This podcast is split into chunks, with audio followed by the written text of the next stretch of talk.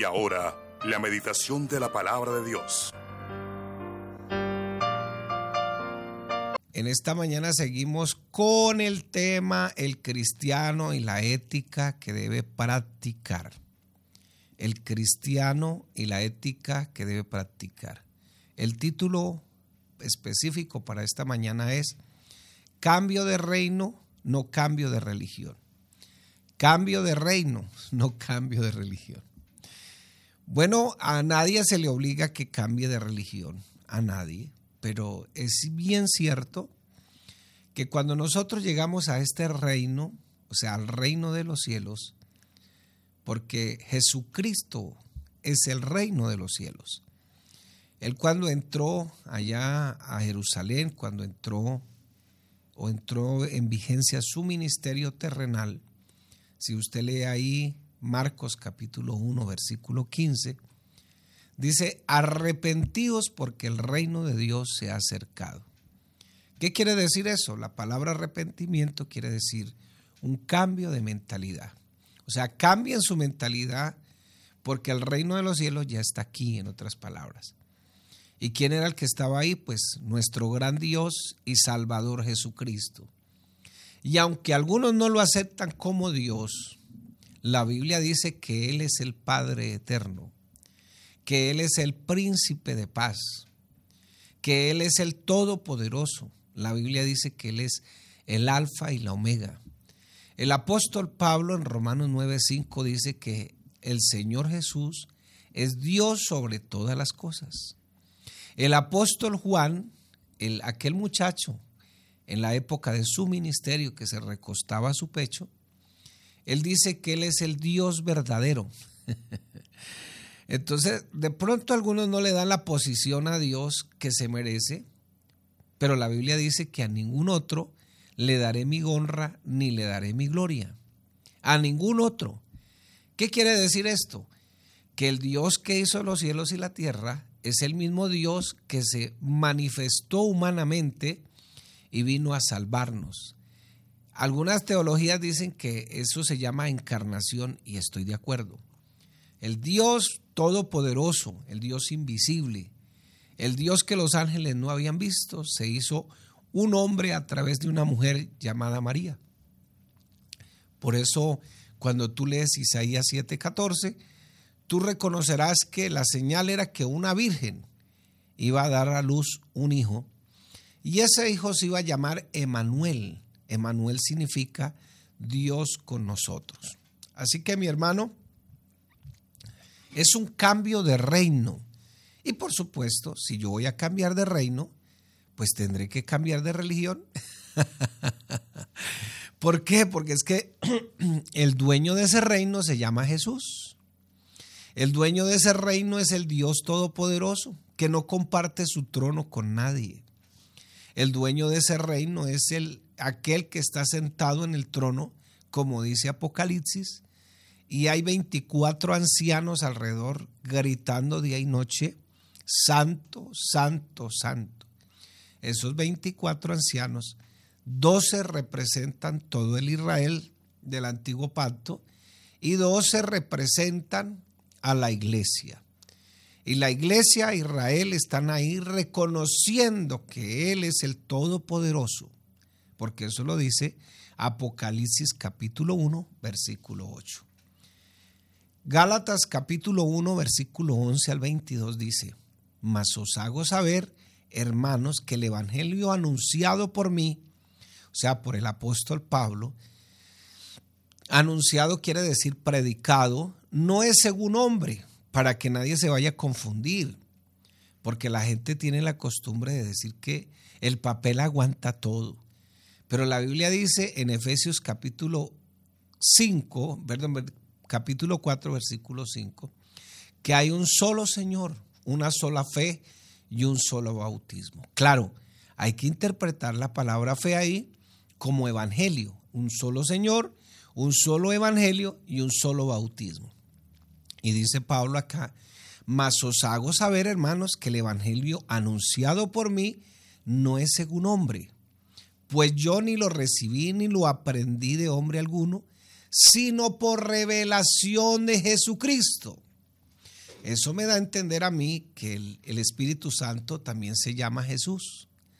Porque ya habéis oído acerca de mi conducta en otro tiempo, en el judaísmo, o sea, en el Antiguo Testamento, que perseguía sobremanera la iglesia de Dios y la asolaba. Y en el judaísmo aventajaba a muchos porque tenía una posición muy importante de mis contemporáneos en mi nación, siendo mucho más celoso de las tradiciones de mis padres. Pero cuando agradó a Dios, que me apartó desde el vientre de mi madre y me llamó por su gracia, porque este llamamiento es por gracia, no por obras.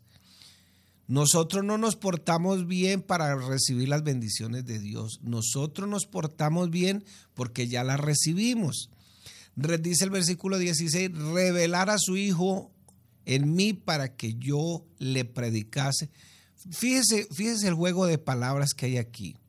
Jesucristo le revela el Evangelio, pero Jesucristo quiere formar el Hijo de Él en Él. O sea que para los que creen en muchos, ¿no? Entonces, desde el vientre me llamó por su gracia, versículo 16, revelar a su Hijo en mí. O sea que el Padre del Hijo es el mismo Jesús. Dice, para que yo le predicase entre los gentiles, no consulté enseguida con carne y sangre. O sea, no conseguí, no consulté a ningún ser humano, ni subí a Jerusalén a los que eran apóstoles antes que yo sino que fui a Arabia, me metí en el Señor, ayuno, ruego, oración y volví de nuevo a Damasco. Después, pasado tres años, subí a Jerusalén para ver a Pedro y permanecí con él quince días, pero no vi a ningún otro de los apóstoles, sino a Jacobo. Ese Jacobo se puede traducir como Santiago, también es el mismo, el hermano del Señor en la carne. Y nótese que la palabra Señor está con mayúscula. Y no es que todos somos hermanos del Señor, porque sí lo somos.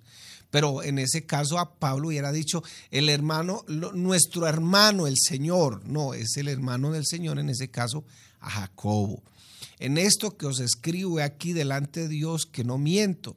Después fui a las regiones de Siria y de Cilicia y no era conocido de vista a las iglesias de Judía que eran en Cristo. Claro, también le tenían miedo. Entonces, es un cambio de reino, aunque yo le puse en el título no cambio de religión, pero sí es un cambio de reino y un cambio de religión. Toda religión es el camino que con buena intención, la gente tiene su religión y tiene buenas intenciones, no hay que negarlo. Es, una, e, es un camino que, aunque con buenas intenciones, vuelvo y lo repito, establecen los hombres para buscar al Dios que tanto necesitan. Pero el cristianismo no es así. El cristianismo es el camino que Dios ha establecido sabiamente para que los hombres puedan encontrar la salvación y puedan vivir exitosamente. Por eso el Señor dijo, yo soy el camino, la verdad y la vida. Si el Señor eh, si otra religión fuera el camino, él había dicho, busquen tal religión, busquen tal cosa, busquen tal concepto, que ese es el camino que los puede llevar al cielo. Pero como el hombre tiene su propia religión, el hombre es el que establece sus normas, sus reglas, sus pautas para buscar a Dios. Pero la vida cristiana no es así. El camino me vino a buscar para que yo mismo ande en el camino. Y el camino en este caso se llama Jesucristo el Señor. Entonces, ¿qué es una religión? Todo eso que los hombres establecen para buscar a Dios que tanto necesitan. Y por eso es que algunos ponen algunas reglas. No comas esto, camines aquí así, hagas esto, hagas este ejercicio espiritual, etcétera. No, el único ejercicio espiritual es meditar en el Señor, orar al Señor, buscar su palabra, el conocimiento de Él para que nosotros podamos vivir exitosamente. Así que mi amigo, en esta mañana, tú que me escuchas en todo este catatumbo, el único camino para llegar al cielo no es una religión. El único camino para llegar al cielo, claro, si tú crees en la Biblia, tampoco te voy a decir que si no crees en la Biblia, pues no puedo hacer nada. Pero si tú dices ser cristiano y crees en la Biblia, tengo que decirte con todo el respeto que el único camino que hay para llegar al cielo se llama Jesús. El Señor estaba ahí en, si tú lees, si tú lees en esta mañana Juan capítulo 14, tú lees ahí dice, voy y preparo lugar para que siempre, y vendré a vosotros para que siempre estén conmigo. Esa frase, voy y preparo lugar, lo que quiere decir es, voy a la cruz del Calvario y muero para que siempre estén conmigo. La única manera de estar en comunión con el Padre, porque el Padre se llama Jesús, y en este caso en Juan 14 lo que el Señor quiere decir es que yo soy el yo soy el, Padre en la casa, o sea, yo soy el Padre y lo que ustedes necesitan es una comunión íntima conmigo, entonces voy preparo lugar, o sea, voy muero y vengo a vosotros para que siempre esté en camino conmigo, perdón. Y entonces por eso dice Juan 14, 6, que Él es el camino, Él es la verdad y Él es la vida. Cuando el Señor Jesús vino a este mundo, la gente tenía su propia religión, pero necesitaban conocer al Dios verdadero. El mundo necesitaba conocer que no podían ser salvos por ser parte de un sistema religioso, sino que por medio de Jesucristo nos podíamos trasladar del reino de las tinieblas que incluye todo ese paganismo, todas esas filosofías humanistas, todo eso que el hombre nombra, que lo ha nombrado como el capitán de su alma, y dejar todo eso y meterse en este camino, porque ahora el Señor Jesús es su destino al reino de la luz, donde el cristiano debe someterse totalmente al señorío de Cristo, no al señorío de una organización. La organización Iglesia Pentecostal Unida de Colombia predicamos la, lo que la Biblia enseña. Pero más allá de eso, y gracias a Dios por nuestra iglesia, más allá de eso, usted se le somete al Señor. Y como, vea, la palabra iglesia se nombra 110 veces en el Nuevo Testamento pero 96 veces, mire la gran diferencia, o sea que harían 14 veces por fuera, se menciona la iglesia local donde nosotros debemos pertenecer. Tú sin una iglesia local tampoco serías cristiano. Tú sin una Biblia tampoco serías cristiano. Entonces, fíjese que el Señor no me mandó a pertenecer a la iglesia universal. Yo pertenezco a la iglesia universal. No, no, no, no te, no te mientas. No te mientas a ti mismo. Tú perteneces a la iglesia local porque ahí es donde Cristo te ha puesto. Por eso te estoy diciendo, la Biblia en el Nuevo Testamento menciona 110 veces la palabra iglesia, pero 14 veces habla de la iglesia universal y 96 veces menciona la iglesia local donde el cristiano debe pertenecer. Por eso yo no puedo andar como conejito saltando de un lugar a otro. No, pero ¿qué tanto hacen ustedes que tienen que informarle al pastor? No, porque es que yo pertenezco ahí donde Dios me ha puesto. Cristo no vino para fundar una nueva religión. Él vino a ofrecer salvación porque Él es el Mesías, el único y suficiente Salvador de este mundo. Entonces, yo soy, yo soy el cristiano y cuál es la ética que debo practicar. Pues ahora estoy en otra, estoy en otro reino, el reino de su amado Hijo, estoy en el reino de los cielos y, y, a su vez el Señor me ha nombrado embajador. Entonces Cristo no vino para fundar una religión, Cristo vino a ofrecer la salvación. ¿Por qué? Porque Él es el Mesías, el redentor del mundo, el postrer Adán, el único que nos iba a representar, el único y suficiente Salvador de este mundo. Alguien con mucha sabiduría dijo lo siguiente, la religión es el camino de los hombres buscando a Dios, pero el cristianismo es el camino de Dios buscando a los hombres. Oiga, qué interesante, ¿no? Porque la gente se esmera, hace, se porta bien. Cuando necesita algo, eso nos volvemos muy, muy santurrones, no hacemos, pero eso es, eso es temporal. Fíjese que ya casito se acerca una semana muy especial y, con todo el respeto que todos merecemos, a veces solamente nos dedicamos esa semanita a la vida espiritual y todo eso, pero el resto de año, ¿qué pasa? ¿Qué pasa? La religión guía a las personas que serán salvas mediante las prácticas que ellos hacen, mediante los ritos que ellos hacen, mediante la asistencia de pronto algunas cosas, eh, tradiciones, buenas obras, Pero el cristianismo, la vida cristiana, la Biblia, me enseña que la salvación es por gracia, no por obras, y que el hombre no puede hacer nada para ser salvo. Por eso el Cordero de Dios vino a morir por todos nosotros para el perdón de nuestros pecados. Su primo hermano Juan Bautista lo vio, primo hermano en la carne, por supuesto, lo vio y dijo, mire, ese que está ahí es el Cordero de Dios que quita el pecado del mundo. Así que no busques ni en las tradiciones, no busques en la religión, no busques en las obras. Claro, yo hago buenas obras producto de mi salvación y de mi relación personal con Dios. Y debo hacerlas porque, claro, el cristiano está transformado totalmente, tiene que hacerlo. Pero yo no hago esas cosas para ganarme el favor de Dios. De hecho, pues yo sé que ya estoy bendecido y que si hago algo más, lo único que hago es prestarle a Dios.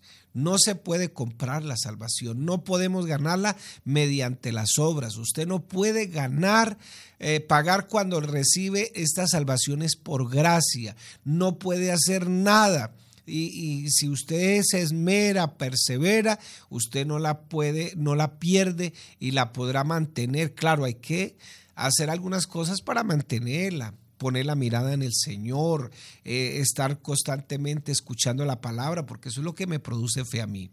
Y seguir, y yo puedo seguir siendo salvo y vivir como salvo escuchando la palabra. El cristiano o el cristianismo enseña que Dios nos busca, Dios mismo nos busca y nos salva y sencillamente nos cambia de pensamiento porque nosotros nos hemos arrepentido y arrepentirse significa cambiar de pensamiento. ¿Y por qué? Porque ya estamos en otro reino.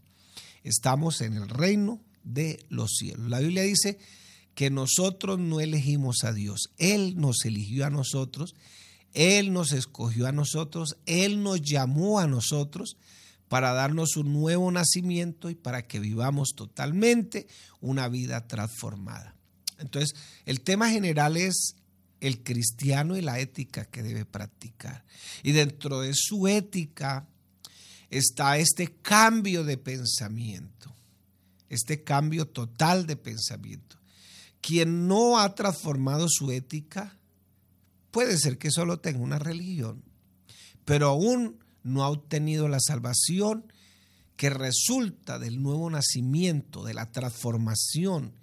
Es más, el apóstol Pedro dice, arrepentíos, bautícese cada uno de vosotros en el nombre de Jesucristo para el perdón de los pecados y recibiréis el don del Espíritu Santo. Y con todo el respeto que los amigos se merecen, porque son mis amigos, yo tengo una buena comunión con toda la gente en este sector.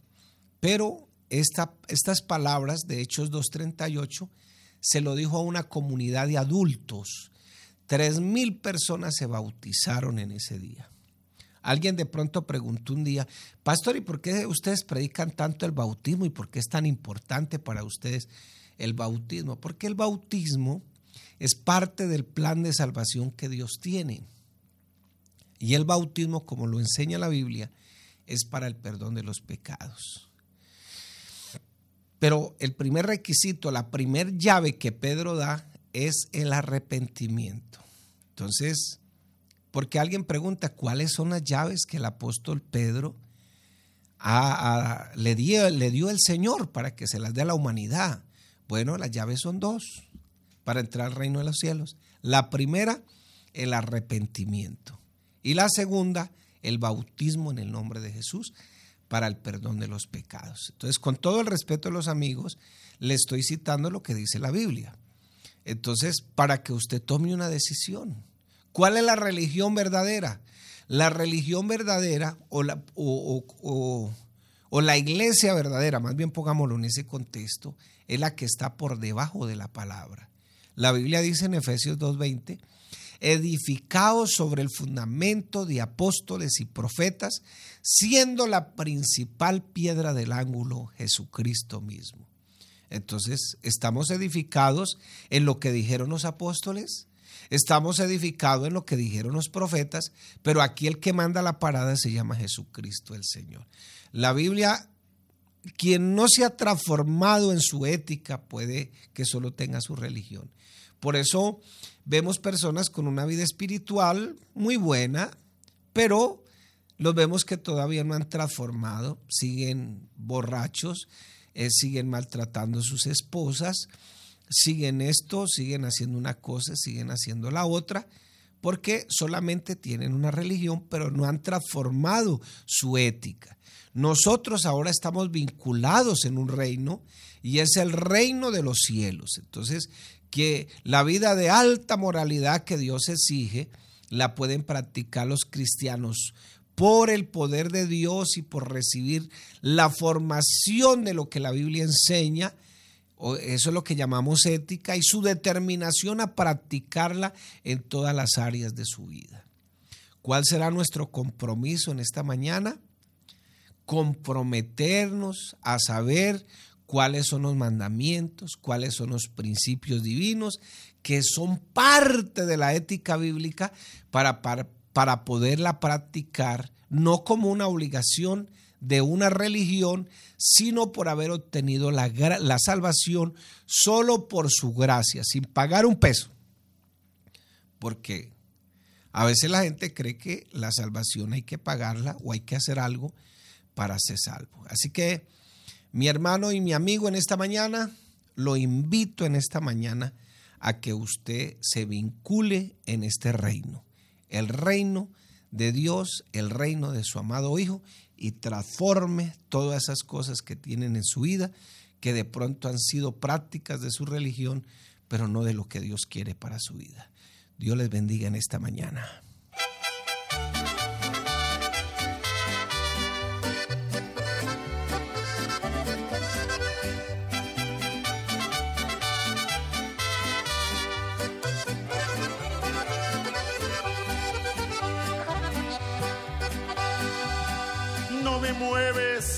Para quererte, el cielo que me tienes prometido, ni tampoco me detiene el ofenderte, el infierno que de todos tan temido. Lo que me mueve, Señor, de tal manera que aunque no hubiera cielo te amaría. Y si el infierno tampoco existiera, de cualquier forma sin ti yo moriría. Si yo te amo es porque me nace hacerlo, que sepa el mundo, Jesús, que a ti te quiero y no me tienes que pagar porque te quiera. Esto me brota muy adentro de mi pecho. Aleluya. Qué bueno es amar a Dios con todo el corazón.